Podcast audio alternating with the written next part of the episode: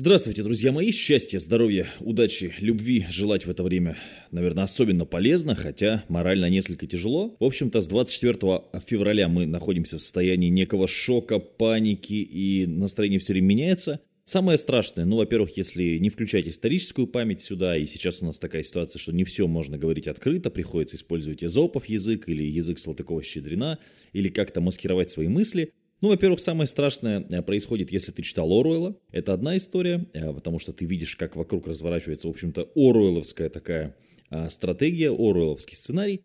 Но здесь нужно понимать, почему это происходит. Мы сейчас это обсудим буквально через несколько секунд. Вторая проблема. У нас постоянно что-то выпадает и что-то перестает работать. Значит, Яндекс.Дзен сейчас ввел историю. Причем я даже не вижу смысла, может быть, обсуждать, ну, очень коротко давайте, потому что это все меняется буквально в течение дня. Значит, Facebook вроде как заблокирован. А Twitter заблокирован, но фиг бы с ним, и с Твиттером вообще никак. Ну, то есть, но тем не менее, тоже неприятно. Заблокировано огромное количество разных сайтов, э, медиа, источников и так далее. Но опять же, ну, как бы с этим тяжело, но можно жить.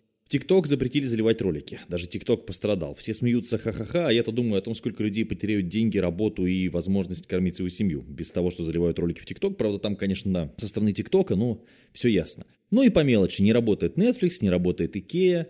И так вот, так вот, так вот список можно продолжать. Запретили монетизацию YouTube. Все вроде, ой, какая фигня. Ну вот с такими мыслями мы и приходим к диктатуре. Потому что сначала вроде, ну, пытают заключенных, вроде бы, ну, какая-то фигня. Вроде бы, ну, как бы там не дают людям выходить на пикет с э, табличкой, да, там какой-нибудь, э, ну, вроде бы фигня, да. И вот так оно тихонечко-тихонечко, капля за каплей ломает, в общем-то, спину верблюду, прости, Господи. Вот, о чем хотел поговорить для молодых наших, так сказать, зрителей. Зачем вообще нужна свобода слова, например, и зачем нужен, нужен э, консенсус, зачем нужна система противовесов. Вот я вам буду объяснять на самых простых примерах, потому что вижу, общаясь с молодыми людьми, которые там в школе или в институте учатся, что их, в общем, учат, мягко говоря, очень странные, странным вещам. Так вот, поговорим про свободу слова. Например, есть люди, которые хотят пропагандировать, ну, какие-то, давайте, э, ценности, которые у нас не принято пропагандировать. Например, они являются гомосексуалистами или там геями, про простым русским языком. И мы начинаем бить их дубинкой по голове. Только возникает история, когда сначала ты бьешь дубинкой по голове геям, ты их не защищаешь, потому что они геи. Ну, типа, ты же не гей. Потом, соответственно, ты говоришь, я же, ну, типа, мне неинтересны антифашисты, плевать, что их сажают в тюрьму и бьют дубинкой по голове, а потом не остается того, кто мог бы тебя защитить. Такая известная цитата, правда, там были немножко другие акторы. Вот и все, вот и все. И чем плоха там та же самая монархия, да, там нет свободы слова, нет обсуждения. То есть есть линия партии, линия царя, царь прав, все остальные дураки. Вот, собственно, и все. И когда у тебя нет противовесов, то есть, ну, представляешь, вот ты человек с безграничной властью, ты можешь делать все, что угодно. Все, что угодно. Вот все, что хочешь, что ты, собственно, и делаешь. Вот оно и получается то, что получается. То есть чем э, демократия довольно э, дерьмовая система управления, но лучше пока человечество не придумало. То есть при демократии есть такая история, как в США. США все-таки довольно развитая страна. Если мы смотрим там весь мир, то в общем большинство стран сейчас равняется на ту систему, которая построена в США. И там она ну, достаточно простая. Да? Там есть две партии, которые постоянно друг с другом, собственно, борются.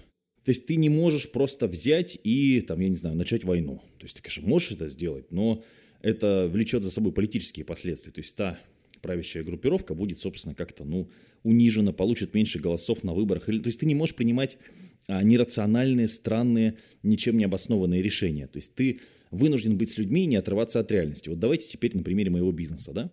Я делаю продукт. Если мой продукт не соответствует каким-то нормам качества, которые есть у человека в голове, я получаю фидбэк. Фидбэк негативный, люди перестают покупать. Стало быть, что я заинтересован сделать? Я кровно заинтересован слушать голоса людей, понимать, залезать им в голову, понимать, какой продукт должен я должен делать дальше, что должно происходить, и, собственно, менять а, свой продукт, чем я и занимаюсь. И, в общем-то, это моя стратегия устойчивой а, в, в ситуациях, когда у тебя тут коронавирус, тут вот, э, вот эта вся история – и до этого еще много всего странного, и постоянно шатает, и там то у тебя курс 30, я помню, когда доллар 30 рублей стоил, кстати. Сейчас он там 100 плюс, и может быть, ну, полетит дальше. Потому что многие компании, в общем-то, уже технически находятся в состоянии дефолта, долгая история, тоже можно обсудить. То есть получается, что должна быть система противовесов.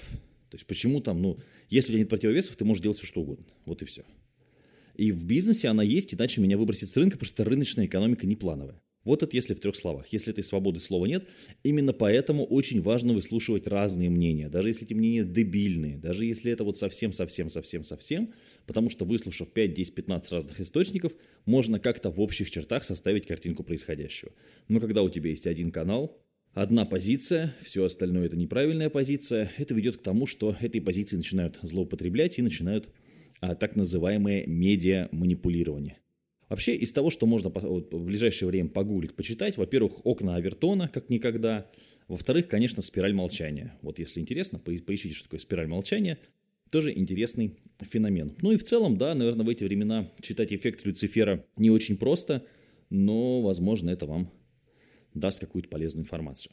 Что могу сказать из хороших ну, таких новостей? Мы очень классно объединились с ребятами в закрытом клубе сейчас. И получается вместе друг другу помогать, несмотря на то, что сейчас, в общем, ситуация, сами понимаете, какая везде. Вот. То есть, конечно, вот эти горизонтальные связи, вот у нас в Ярославле начали очень много людей ходить в офис, э, в наш играть на столке в Кирове, и мы друг друга нет-нет, все поддерживаем эмоционально и какими-то там, кто кому чем может, да, оно, конечно, помогает. Нужно больше таких офисов в разных городах, но вот мы сейчас пытаемся эту систему, эту модель бизнесовую проработать, и вы тоже сможете открыть вот такую. Ну, а если вы пока только в онлайне можете, то, соответственно, у нас есть закрытый клуб Матвея Северянина, я рекомендую туда вступить. Будет полегче, потому что вы не будете одиноки. То есть над вашей проблемой будете работать не только вы. В этом, конечно, огромное преимущество. Такие дела. Счастья, здоровья, удачи, любви. Желать тяжело в это время, но, тем не менее, надеюсь, что мы вместе с вами неприятность эту, мягко говоря, неприятности тоже как-нибудь переживем. Переживем.